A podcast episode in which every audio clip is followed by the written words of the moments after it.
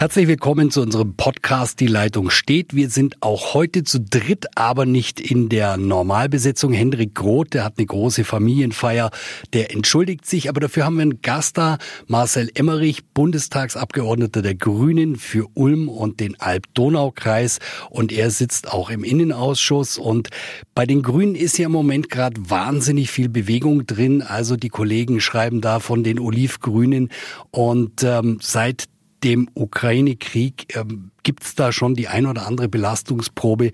Ich würde da gleich mal reingehen, Marcel. Der Uli Becker ist auch da. Ja, hallo, der, Grüße. Der Chefredakteur der Südwestpresse.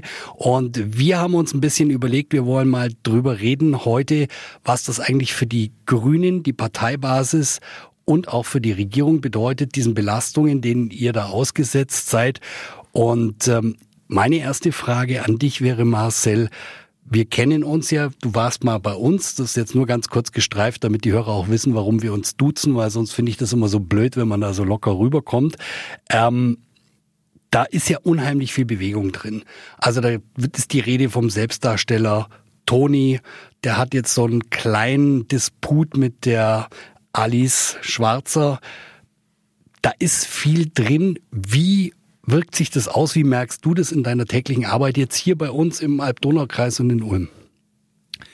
Also man stellt halt fest, oder ich stelle fest, dass man immer mehr Mails bekommt, Zuschriften von Bürgerinnen und Bürgern, die auch in die Richtung gehen, dass sie sagen, ja, es müsste jetzt wieder mehr Diplomatie geben und müsste wieder stärker Gespräche führen.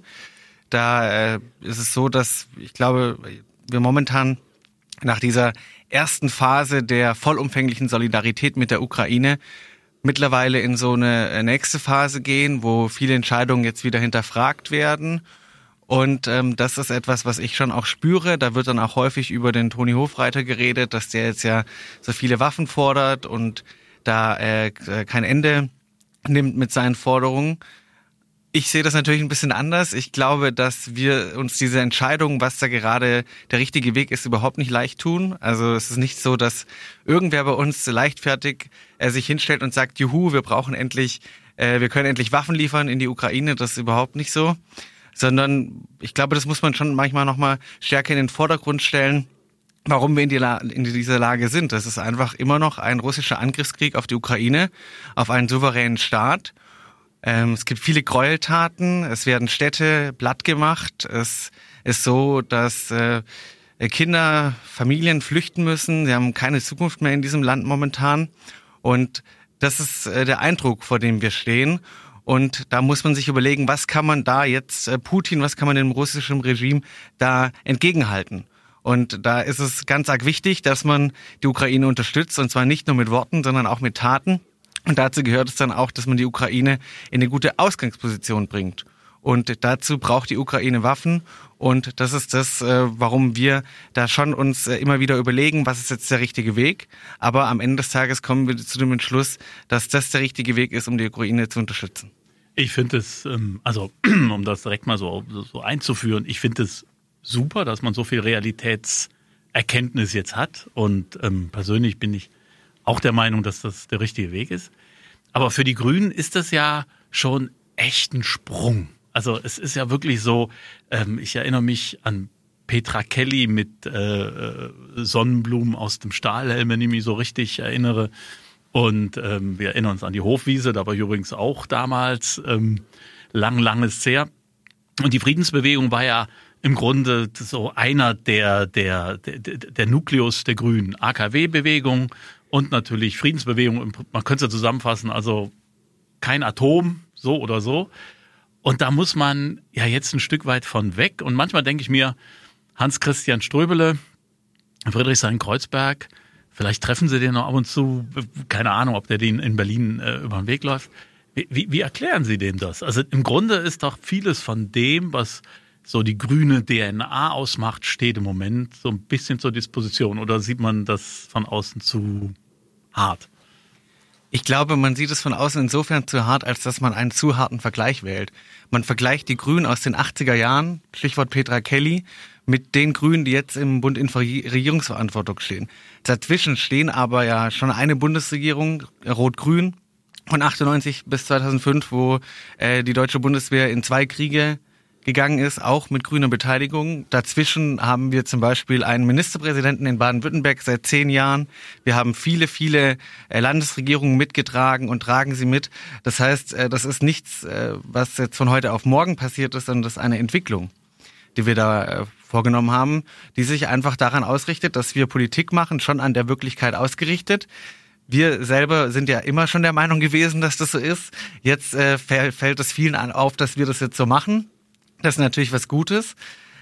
Und ansonsten ist es einfach so, dass wenn man darüber redet, ja, hat das jetzt noch was mit Frieden zu tun, weil das steckt ja auch dahinter. Und ich würde sagen, hundertprozentig hat das, was da jetzt gerade passiert, äh, an, an Antwort von, von den NATO-Mitgliedern, von der Europäischen Union beziehungsweise von Deutschland und der Bundesregierung hat was damit zu tun, dass es darum geht, die europäische, ja eigentlich sogar die internationale Friedensordnung zu verteidigen. Weil wenn wir hier jetzt äh, ein Zentimeter zurückgehen, sorgt es dafür, dass Putin nicht äh, in der Ostukraine halt macht, in Kiew oder an der polnischen Grenze oder wer weiß wo. Und es gibt auch andere Fälle, China, Taiwan. Es ist äh, nicht so, dass das nur eine Einzelsituation ist, die man jetzt äh, unabhängig von dem Weltgeschehen betrachten darf. Und deswegen geht es hier nicht darum, auf der einen Seite Pazifismus äh, gegen auf der anderen Seite Bellizismus, sondern es geht im Kern darum, die Friedensordnung, wie wir sie kennen, zu erhalten und ähm, zur Realität gehört, festzustellen zu müssen, dass es keine pazifistische Weltordnung gibt und dass man ohne Waffen hier äh, keinen Frieden schaffen kann. Ist es dann, wenn Sie so das erklären, also ich kann das nachvollziehen, Uli kann das auch nachvollziehen, aber Sie haben ja auch mit, äh, Sie gehören zur jüngeren Generation der Grünen, Sie haben natürlich auch viel mit, mit den sehr jungen grünen, grünen Wählern zu tun, die A, schon so ein bisschen enttäuscht waren im Bereich der Klimapolitik. Also das, Tempolimit. Das, Tempolimit und dann die, die Frage, ist, ist Gas eine, eine Übergangslösung? Also ist das eigentlich was Gutes oder eher doch was Schlechtes? So, jetzt kommt diese Nummer hinzu und sag mal für, für, wie soll man das nennen? Radikalpazifisten, komisches Wort, oder Radikalpazifisten. also für Menschen, die das so mal so wortwörtlich nehmen und sagen, also es ist keine Option. Waffen sind niemals eine Option, gibt, gibt's ja und, mhm. und die Haltung kann man einnehmen, das ist okay, aber Kommen Sie da bei den Jüngeren mit durch oder sagen die irgendwann, ihr seid genauso etabliert wie die Großen, wie Friedrich Merz? Also wie die, die halt jetzt ähm, im, im, im, im Establishment stecken. Mhm. Äh, ich glaube, da muss man die Debattenstränge voneinander trennen, weil tatsächlich ist in dem Fall so, dass äh, die kritischen Fragen zu dem Sondervermögen für die Bundeswehr oder den Waffenlieferungen kommen jetzt äh, an mich herangetragen, vermehrt von Menschen, die den Kalten Krieg wirklich äh, hautnah erlebt haben und so. Das ist äh, da momentan meine Realität. Und ja, da gibt's viel Kritik auch. Da gibt's auch viele Menschen, die das überhaupt nicht verstehen. Aber wenn ich jetzt mal so einfliege in die parteiinternen Debatten, ist es so, dass es ganz breit getragen wird, das, was gerade passiert. Es ist natürlich so, es wird auch zum einen von unserer Außenministerin Annalena Baerbock von den Grünen ja viel bei diesen Themen ähm, auf den Weg gebracht und zum anderen vom äh, Wirtschaftsminister Robert Habeck, Habeck von uns Grünen die da in meinen Augen einen äh, super Job machen und die Umfragewerte bestätigen das momentan auch. Und deswegen gibt es schon diese Debatten und auch die kritischen Fragen. Und ähm, aber am Ende ist es so, dass es eigentlich einen großen Konsens gibt zu dem, was da gerade gemacht wird. Ich ja, ich würde dafür den Uli gerne nochmal also mit nachfragen wollen. Wenn wir uns erinnern, Kosovo-Krieg, Farbbeutel, Joschka Fischer und der Eintritt und das äh, Absegnen dieses NATO-Kriegs. Ja, mhm. Also wir hatten da jetzt einen kleinen Parteitag, da waren keine Farbbeutel irgendwo. Das, das ist sehr überraschend, da komme ich gleich dazu. Also das ist wirklich, für mich ist das überraschend, aber auf der anderen Seite die Frage nochmal, wenn man sich das zurückholt, damals gab es ganz viele Parteiaustritte. Also es gab auch so einen, teilweise Austausch der grünen Parteimitglieder. Mhm. Und das wäre meine Frage konkret nachgeliefert. Gibt's das jetzt denn auch, auch was Uli jetzt speziell angesprochen hat, so bei den Jungen, dass die sagen, nein, konsequent pazifistisch, wir gehen raus bei den Grünen. Habt ihr da was mitbekommen? Äh, nee, das ist nicht der Fall und das ist auch, wie gesagt, nicht so, dass die jüngere Generation die ist, die jetzt momentan das äh, größte oder das ist jetzt nicht der Grund, warum die jetzt momentan irgendwie eine ablehnende Haltung, eine grundsätzlich ablehnende Haltung gegenüber den Grünen äh, einsteigen. Es gibt da schon auch viel Kritik, aber die äußert sich, äh, steht äh, bei den Jungen vor allem viel an dem Sondervermögen für die Bundeswehr. Mhm. Das ist nochmal unabhängig von den Waffenlieferungen. Ähm, und die, die, jungen Mitglieder, die haben schon eher das äh, dem Thema, dass sie noch mehr beim konsequenten Klimaschutz einfordern, was aber jetzt ja auch dadurch kommt, dass wir nochmal festgestellt haben, dass das Thema Energiesouveränität nochmal was Größeres ist. Wir haben schon den Koalitionsvertrag geschrieben vor dem Krieg gegen die Ukraine, dass äh, erneuerbare Energien dem öffentlichen Interesse, der öffentlichen Sicherheit dienen. Das äh, ist jetzt noch viel, viel stärker so. Und da muss man ja auch sagen, die jungen Leute, wo besser auch, also ich fühle mich ja eigentlich noch jung, ich bin 32 Jahre, aber wow, Uli, Uli gilt, als wow. jung, gilt, gilt als jung, oder? Okay, akzeptiert. Ich kann ja nicht die jungen Leute sagen hier, aber, naja, äh, die, die, die, Mitglieder der Grünen ja. Jugend oder Fridays for Future, ja, genau. Ja. Äh, die sind äh, haben ja recht gehabt letztlich mit dem Gas. Sie haben das ja auf der einen Seite energiepolitisch äh, begründet, warum Gas keine Brückentechnologie sein darf, aber was sie schon auch immer gesagt haben, dass man sich da von einem Autokraten abhängig macht. Und das wollten viele in der Politik nicht hören. Ich meine, das ist nochmal ein ganz eigenes, abendfüllendes Thema, was da in den letzten Jahrzehnten schiefgelaufen ist, wie man sich so in diese Abhängigkeit hat reinbringen lassen.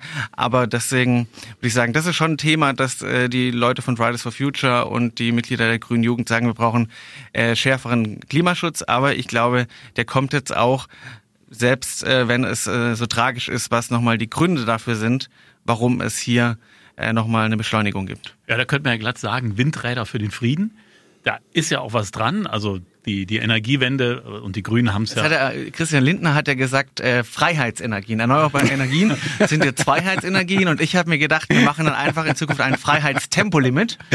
Ja, wenn wir okay. einfach Freiheit davor schreiben, dann okay. ist es schon was, was äh, zieht. Ja, aber gut, das ist ja bei Christian Lindner der FDP sozusagen Programm. Also man muss Freiheit davor schreiben, damit es dann FDP tauglich wird. Im Grunde steckt ja was Wahres dahinter. Mhm. Ähm, aber mit den Windrädern, also mir kommt es so, unlängst nochmal mit, mit, mit, auch mit dem Ministerpräsidenten gesprochen und da gibt's schon, da spürt man so schon so einen Unmut gegenüber Menschen vom BUND oder woher auch immer, also die das Wohl des roten Milan über jedes Windrad stellen und da, da, da wird der Ministerpräsident schon knarzig und, und knurrig. Ähm, ist da auch im Moment so ein, so ein komplettes Umdenken. Eigentlich muss man ja sagen, komm auf Teufel, komm raus. Also Söder mit deinem Abstandsgebot in Bayern, ja, leg dich irgendwo anders hin, sondern wir müssen die Dinger jetzt bauen und zwar zügig und nicht mit 800 Tagen Genehmigungspflicht. 800 Tage waren es, glaube ich, pro Windrad im Schnitt.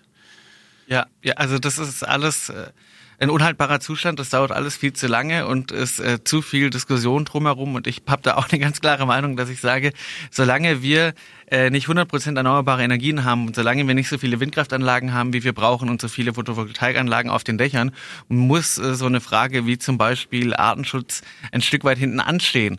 Ist aber auf der anderen Seite auch nichts, was man immer gegeneinander ausspielen muss, weil es kann ja auch sein oder es kann auch funktionieren, dass man in der einen, in dem einen Gebiet sagt, hier äh, werden jetzt Windkraftanlagen gebaut und in dem anderen äh, hat dann der Artenschutz wieder Vorrang. Aber an sich würde ich sagen, äh, der erneuerbaren Energien sind im Interesse äh, unserer öffentlichen Sicherheit und deswegen müssen wir die auch schleunigst ausbauen. Diesen Podcast hörst du kostenlos. Möglich wird das durch unsere vielen Abonnentinnen und Abonnenten. Unterstütze auch du Qualitätsjournalismus in deiner Region mit einem Digital-Abo. Teste uns einfach mal einen Monat lang. Alle Infos auf swp.de.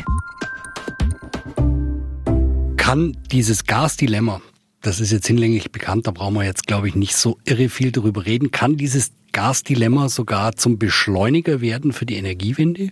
Also klar mit dem Kompromiss, dass man zwischendrin interimsmäßig möglicherweise sogar Kohlekraftwerke wieder laufen lassen würde, aber dass letztendlich die Energiewende vorgezogen wird von 30 auf vielleicht zwei, drei Jahre früher, weil einfach jetzt diese Notwendigkeit da ist, energieunabhängig zu werden.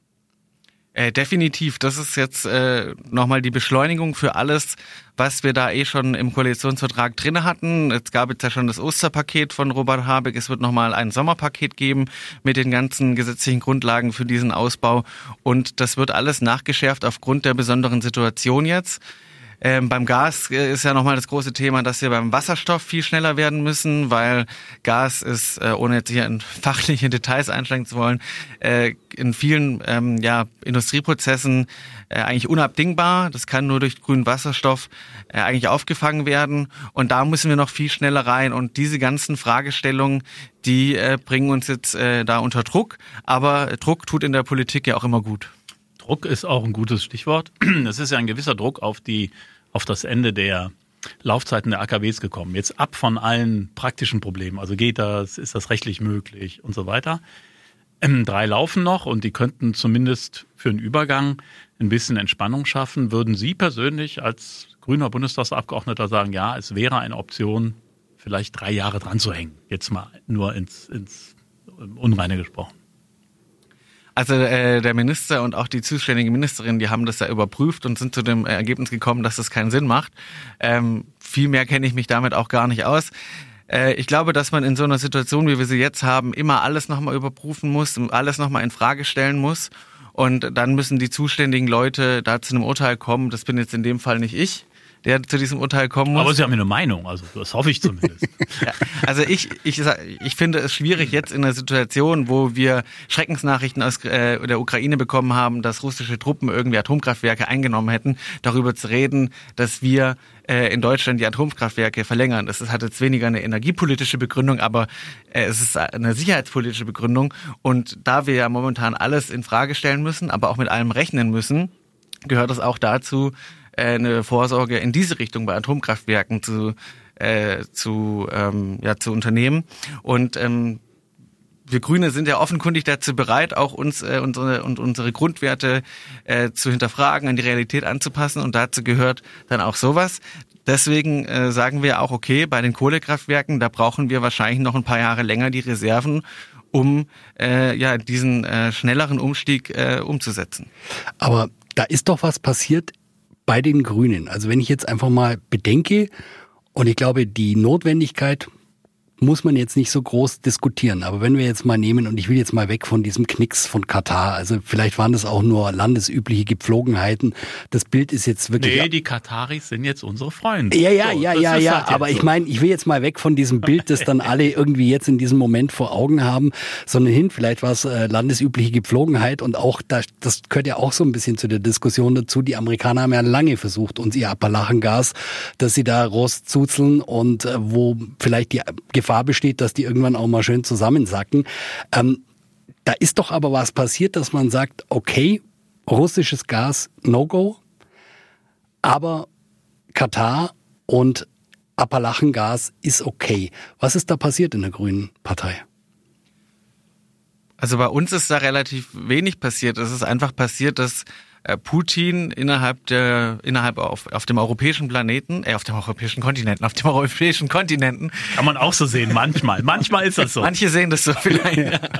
auf dem auf dem europäischen Kontinenten äh, einen Angriffskrieg verübt hat ja. und wir da fragen mussten, wollen wir mit so jemandem noch Geschäfte machen? Und das heißt nicht, dass wir damit einverstanden sind, wie äh, die Menschenrechte in Katar äh, mit Füßen getreten werden. Und diese ganze Diskussion um die Fußball-WM ist deswegen, auch wenn der DFB das hofft, deswegen noch nicht beendet.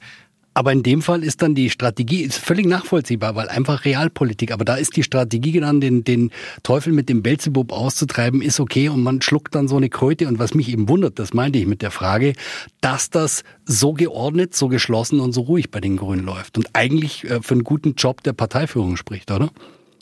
Ja, oder dass die Grünen als Partei gar nicht so schlimm sind, wie manche immer denken. okay. Äh, manchmal, manchmal dann doch schon. Also so. also das, davon kann mich ja keiner abbringen, dass die Grünen dann doch ab und zu sowas Belehrendes hatten. Also, aber wir wollen jetzt nicht ganz alte Kamellen kann man, rausholen. Kann man machen. Äh, wir wollen nicht ganz alte Kamellen rausholen und ich als alter Grillfreund will auch nicht über den Veggie Day reden. Also, aber das ist, das ist eine ganz andere Geschichte. Die liegt auch lange zurück und scheint aus einem anderen Jahrhundert zu sein oder aus einem anderen Zeitalter. Also das, ähm, das ist gar nicht der Punkt. Aber Ukraine-Krise, Krieg, ich glaube, da, da sind wir relativ einig. Was mich noch so interessiert, wie auch so eine Partei sich verändert, also weil es ja ähm, wahnsinnig spannend ist, wenn ich jetzt das ZDF-Politbarometer sehe, dann gucke ich so auf die Reihenfolge der beliebtesten Politiker, dann kommt da vorne Robert Habeck, also keiner kann es wie Robert erklären, also das ist jetzt negativ schwurbeln, positiv, der ist einfach ein Erklärer, das finde ich schon so. Frau Baerbock, die sich nach einem schwierigen Wahlkampf freigeschwommen hat, ist auf Platz zwei. Olaf Scholz, der Kanzler, auf drei. Und ich glaube, auf vier ist schon wieder ein Grüner. Muss ich jetzt gerade, da, da bin ich mir nicht. Aber wie, das, da muss man sich doch als Grüner manchmal die Augen reiben und sagen, wir waren früher so, ah ja, beliebt. Also die viele Deutsche denken, huiuiui, das sind aber böse Buben und Mädchen, die uns irgendwas vorschreiben wollen, so wie ich jetzt gerade das erklärt habe. Ähm, und plötzlich hat man den beliebtesten Politiker der Republik. Auch das ist doch, ist es, empfindet man das als angenehm oder sagt man, Mensch, wir sind ja gar nicht mehr die grünen, widerborstigen, Widerspruch erzeugenden äh, Parteigänger? Also was ich äh, für mich gesagt habe, oh, guck mal an, der Umfrageweltmeister ist wieder da. Weil, ähm, ja, er, meine, er kann, er ist schon, also er ist ein Phänomen. Also, ich habe mal einen, einen, einen Mitgast, einen Mitgast ähm, aus einer Talkshow äh, gehört, der gesagt hat, wissen Sie, Becker, keiner kann so schön schwurbeln wie Robert, deshalb haben wir keine Chance. Ich, ich meinte jetzt der Umfrageweltmeister in dem Sinne, dass wir schon häufiger gute Umfrage- und Zustimmungsraten hatten zwischen den Wahlen. Ach so, ja. Das, ja. Also Und kurz vorher ging es dann. Genau, also wir hatten ja ein halbes Jahr vor der Bundestagswahl letztes Jahr hatte auch Annalena Baerbock sehr gute Zustimmungsraten. Wir als Partei waren da wirklich äh, haben das Kanzleramt schon gesehen, ja, ähm, beziehungsweise Kanzlerinamt in dem Fall. Und auch früher hatten wir schon mal die Situation, dass es hieß, wer wird Kanzlerkandidat? Da war noch Jürgen Trittin Fraktionsvorsitzender. Also es gab schon ein paar Mal, deswegen sage ich, der Umfrageweltmeister ist da und äh, ob ich da jetzt mich daran störe, dass äh, wir da irgendwie glatt, rum, glatt rüberkommen oder nicht. Ich glaube, es wird auch wieder Zeiten äh, geben, wo darüber diskutiert wird, äh, sind die Grünen jetzt noch äh, nah genug an der Realität oder regierungsfähig. Das sind ja auch immer Sachen im Wellen, das brauche ich so Medienprofis auch nicht sagen, dass sowas einfach immer passiert und auch bei den Bürgerinnen und Bürgern. Für uns ist einfach wichtig, dass das, was wir jetzt machen, ähm, dass das Hand und Fuß hat. Das hat's momentan. Ich glaube, das wird auch so bleiben, dass unsere Ministerinnen und Minister, unsere Fraktion, unsere Partei da einfach wirklich verantwortungsbewusst an den Themen arbeitet. Und dann werden wir da schon auch in irgendeiner Form bei der nächsten Wahl wieder die Ernte einfahren. Wenn das, was wir uns vorgenommen natürlich haben, natürlich auch alles wirklich so in die Tat umgesetzt wird, dass die Menschen auch draußen was davon haben. Wir versuchen ja hier auch ein bisschen Nutzwert mit rüberzubringen. Ehrliche Frage an dich und bitte, bitte nicht schwindeln. Wie warm ist es bei euch in der Wohnung? Bei mir in der Wohnung, ähm, Jetzt nicht sagen, Ja, ich bin ja. in Berlin und es Nein, ist nein. 18 Grad, sondern nein, wie es warm ist, wenn ihr zwei zu Hause seid? Ich glaube, mit deiner Partnerin, wie warm ist es bei euch? äh, so 21,5 Grad. Okay. Schon. Ja, Das könnte ist- kälter sein, wenn man jetzt sagt, Ja, äh, können, Putin können wir uns alle, also ich, nerven. ich, gebe, ich gestehe, könnten wir uns auch öfters mal einen dicken Pulli anziehen, aber auch 21,5 Durchschnittstemperatur, ne? Ja, wobei das äh, im Wohnzimmer, ja, im Schlafzimmer und in der Küche und so, da ist deutlich kälter, aber im Wohnzimmer, ähm, Ich komme gleich zu deinem äh, Anti-Putin-Kit, wo wir sagen können, was können wir denn alle jetzt tun? Was ich so ein bisschen nicht ich vermisst habe, sondern was ich mir eigentlich frage, weil das ploppt ja dauernd jetzt irgendwo auf, vom Tempolimit über 20 Grad zu Hause, Pulli anziehen etc., 100 fahren, was auch immer. Was wären denn jetzt so, du bist viel mit diesen Themen beschäftigt, wenn wir mal so drei oder fünf Dinge raussuchen, die wir tun können. Also sagen wir mal 20 Grad statt 23 Grad zu Hause und kein T-Shirt mehr an, sondern gleich ein Pullover. Wäre ein Ding. Was könnten wir noch alles machen? Gut, man muss natürlich sagen, mittlerweile ist es so warm, dass man nicht mehr mit dem Pulli da Ja, also jetzt ist, gut, der nächste Winter kommt bestimmt. Das merken wir spätestens dann, wenn kein Gas mehr aus Russland kommt. Also Aber- sagen wir mal nicht länger als fünf Minuten duschen. Okay, Äh, okay, gut, Genau. okay. Äh, nicht so lang äh, duschen. Äh, Ja. Man kann auch äh, bei der äh, nicht, so- nicht so lang duschen zum Beispiel. Ähm, häufiger überlegen, kann ich nicht auch das Fahrrad nehmen? Mhm. Ähm, das ist natürlich ein wichtiger Punkt. Und auch jede Bahnfahrt ist etwas, das Putin nervt. Okay, das ist schön. Was, was schätzt du Und denn? Tempolimit? Also, also, Ja. also, also, oder freiwillig? Ja, Tempolimit natürlich auch. Das habe ich jetzt vergessen. Das Aber ist, da, äh, da habe ich jetzt, ich habe noch so ein bisschen rumtelefoniert und nochmal nachgefragt, habe ich so gehört, dass das jetzt eher zu zugunsten Versorgungssicherheit, Energie und jetzt natürlich erstmal klar voll im Zentrum äh, Krieg in der Ukraine, dass das Tempolimit gerade so ein bisschen beerdigt worden ist, weil man es halt nach wie vor gegen SPD und FDP nicht durchkriegt. Weil man müsste Ja. sich konzentrieren und ich sag mal auf so, das Wesentliche. Ja, ich glaube, das Tempolimit wäre etwas, wenn sich alle Parteien gerade immer hinterfragen und überlegen, was äh, braucht es gerade für die Zeit, finde ich, dass auch die FDP fragen könnte, sich fragen könnte, ist das Tempolimit zumindest vorübergehend nicht auch ein Beitrag? Äh, Ich glaube, das würde denen auch gut zu Gesicht stehen, an der Stelle zu sagen, wir übernehmen da Verantwortung und springen über, uns- äh, springen über unseren Schatten. Freiheitsporsche fahren. Ja, habe ich ja gesagt, Freiheit, ein Freiheitstempolimit, ein Freiheitstempolimit, ähm, das äh, wäre etwas, das würden, glaube ich, viele Leute anerkennen. Was, schätzt, Entschuldigung, Uli, was schätzt ihr denn, was da so drin, wenn wir das jetzt alles mal so ganz einfache Dinge, die jeder von uns tun kann, was schätzt ihr, wenn wir den Gesamtverbrauch Energie nehmen, deutschlandweit, was schätzt ihr, wie viel kann man da einsparen, so kurzfristig mal? 10 Prozent, 5 Prozent, 15?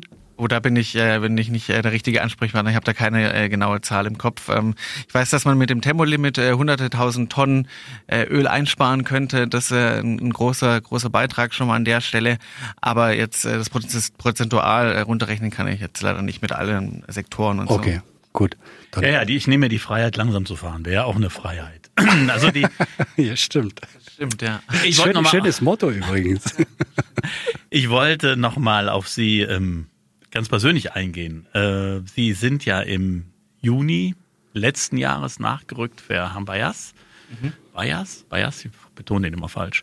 Ähm, der dann Finanzminister im Land geworden ist. Und das war ja eigentlich so mal so reingeschmissen ins kalte Wasser, dann kam schon fast die Sommerpause und dann war ja die Legislatur im Grunde vorbei, weil es dann ja in den Wahlkampf ging und im September mhm. Neuwahlen waren. Also von daher denke ich mal, so hat das für Sie so richtig erst begonnen, als Sie dann jetzt tatsächlich ähm, mit der Wahl und über den Listenplatz dann in den Bundestag gekommen sind. Ähm, wie ist das als Frischling, Neuling in Berlin? Äh, was, was nervt Sie am meisten und ähm, wie warm war es diesen Winter in Ihrer Wohnung in Berlin? Das, das lass mal weg. Also in der Berliner Wohnung ist es tendenziell immer eher kälter, weil ich bin da A weniger und die ersten zwei Tage muss es dann eh immer aufheizen, weil wenn ich gehe, mache ich die Heizung natürlich aus und wenn ich wiederkomme, wieder an. Also ja, klar. aber ähm, genau. Nee, ansonsten, also das Nachrücken an sich, das war so ein kleiner Schnupperkurs in den Bundestag, so eine Art Bogi-Praktikum, waren ja nur noch zwei Sitzungswochen. Und ansonsten äh, war es jetzt ein großer Vorteil, dass ich schon die Räume hatte, mein Büro hatte und Jetzt ist es so, dass ich sagen muss, dass ich mir ja die ein oder andere, äh, das eine oder andere Gremium, die ein oder andere Debatte manchmal zielführender wünschen würde äh, und nicht so denken würde danach, ach, in den zwei Stunden hätte man auch was anderes machen können. Aber äh, man muss auch sagen, es geht jetzt auch erst nach und nach richtig los. Also wir wurden da natürlich auch durch äh, den, den Krieg gegen die Ukraine in eine ganz neue Situation gebracht. Das heißt, viele Projekte, die angelaufen waren, wurden erstmal gestoppt. Und jetzt geht es dann nach und nach darum, dass wir den Koalitionsvertrag Schritt für Schritt in, äh, umsetzen. Das heißt, jetzt finden Gespräche statt zwischen den Koalitionsfraktionen und äh, zwischen den Ministerien, was äh, wer wer interpretiert welchen Satz im Koalitionsvertrag wie ähm, damit man da dann nochmal äh, neue Verhandlungen führen kann quasi und äh, dann jetzt nach und nach einfach die Sachen wirklich umsetzen. Das ist etwas, das fängt jetzt an und das überwiegt dann auch wirklich im Vergleich zu den Sachen, wo man manchmal denkt, Mann, das war jetzt aber nicht unbedingt nötig. Und was nervt am meisten und was sagen Sie ist am faszinierendsten? Mm, also am meisten nervt es wirklich, dass man sich auch manchmal innerhalb der Fraktion ein bisschen so äh, die, die Ellenbogen ausfahren muss. Das nervt. Und ähm, am, am besten war die Frage? Am, also, also am faszinierendsten, am, am unerwartetsten oder was, wo man sagt, das ist wirklich, jetzt bist du im, im Machtzentrum dieses Landes angekommen. Ja, also was ähm, einfach faszinierend ist, ist dann auf der anderen Seite, wie, wie ernsthaft schon auch in dem Plenum dann im, im Bundestag selber um die verschiedenen Argumente gerungen wird. Und ähm, dass es ähm, sehr leicht ist, auch selber mal mit den Ministerinnen und Ministern da wirklich ins Gespräch zu kommen. Äh, ich bin da jetzt noch nicht ins Gespräch gekommen, aber als äh, Olaf Scholz zum Kanzler gewählt wurde, bin ich ihm hinterhergerannt, um ein Selfie zu bekommen. Ähm, hat dann auch gerade so noch geklappt und er meinte dann, als ich vor ihm stand mit dem mit dem Handy, meinte er, ich muss jetzt aber gehen. Äh, er musste dann nämlich zum Bundespräsidenten und dann habe ich einfach die Kamera genommen, Foto draufgehalten und er musste mit mir auf Selfie, konnte sich nicht wehren. Dann stehen, oder äh, wolltest du gerade? Also, nee, nee. Naja, also dann stehen auch noch andere große Entscheidungen an und da wollte ich auch nochmal drauf eingehen. Am 14. Mai ist es, glaube ich, werden sie vermutlich gegen 17 Uhr, 17.15 Uhr an einem Platz in Stuttgart sein, wenn ich das so richtig gelesen habe. Da haben sie eine Dauerkarte. Ja, ja. Und da ist das letzte Heimspiel, lustigerweise gegen den 1. FC Köln. Dazu muss ich jetzt nicht sagen, weil wissen ja die meisten, dass ich nicht aus Ulm, sondern aus Köln komme. Aber ich gönn's den Stuttgartern. Also, was, was sind Ihre Gefühle und Ihre Prognose für diesen Samstag, 14. Mai, sagen wir mal 17 Uhr, noch eine Viertelstunde zu spielen? Äh, das kann ich Ihnen sagen. Und zwar, dass ich, äh, wenn es doof läuft, da äh, bei einer Hochzeitsfeier richtig schlechte Stimmung ausstrahlen werde. Und die Okay. ganze Zeit auf dem Handy. Kann ich Okay. nämlich leider äh, nicht hin oder auch schönerweise, weil es sehr gute Freunde sind, aber da äh, bin ich bei einer Hochzeit und kann das nicht miterleben. Aber da ich schon zwei VfB-Abstiege hautnah miterlebt habe, ist es vielleicht auch besser so, diesmal nicht mehr dabei zu sein, wobei die Hoffnung stirbt natürlich zuletzt. Anderer trauriger Punkt, an dem Tag hat ja auch immer noch unser SSV Ulm hier eine Chance aufzusteigen gleichzeitig. Da bin ich leider dann auch nicht dabei, sollte das gelingen. Ähm, aber so ist es halt manchmal, beide vor allem haben- wenn man erwachsen wird. Beide haben eine, eine ähnlich schwierige Ausgangssituation. Die Ulmer müssen ja auch darauf hoffen, dass der Mitkonkurrent noch Punkte lässt, damit sie es dann auch schaffen. Beim Fußball ist es wie in der Politik, du hast es ja vorher schon gesagt, die Wellenbewegung. Ja, jetzt gucken wir mal, wie das für beide Vereine ausgeht. Und wir gucken, wie es für die Grünen ausgeht. Ähm, bis dahin jetzt erstmal vielen Dank, dass du da warst. Ciao, ciao. Ja, vielen Dank fürs Gespräch. Tschüss. Ciao.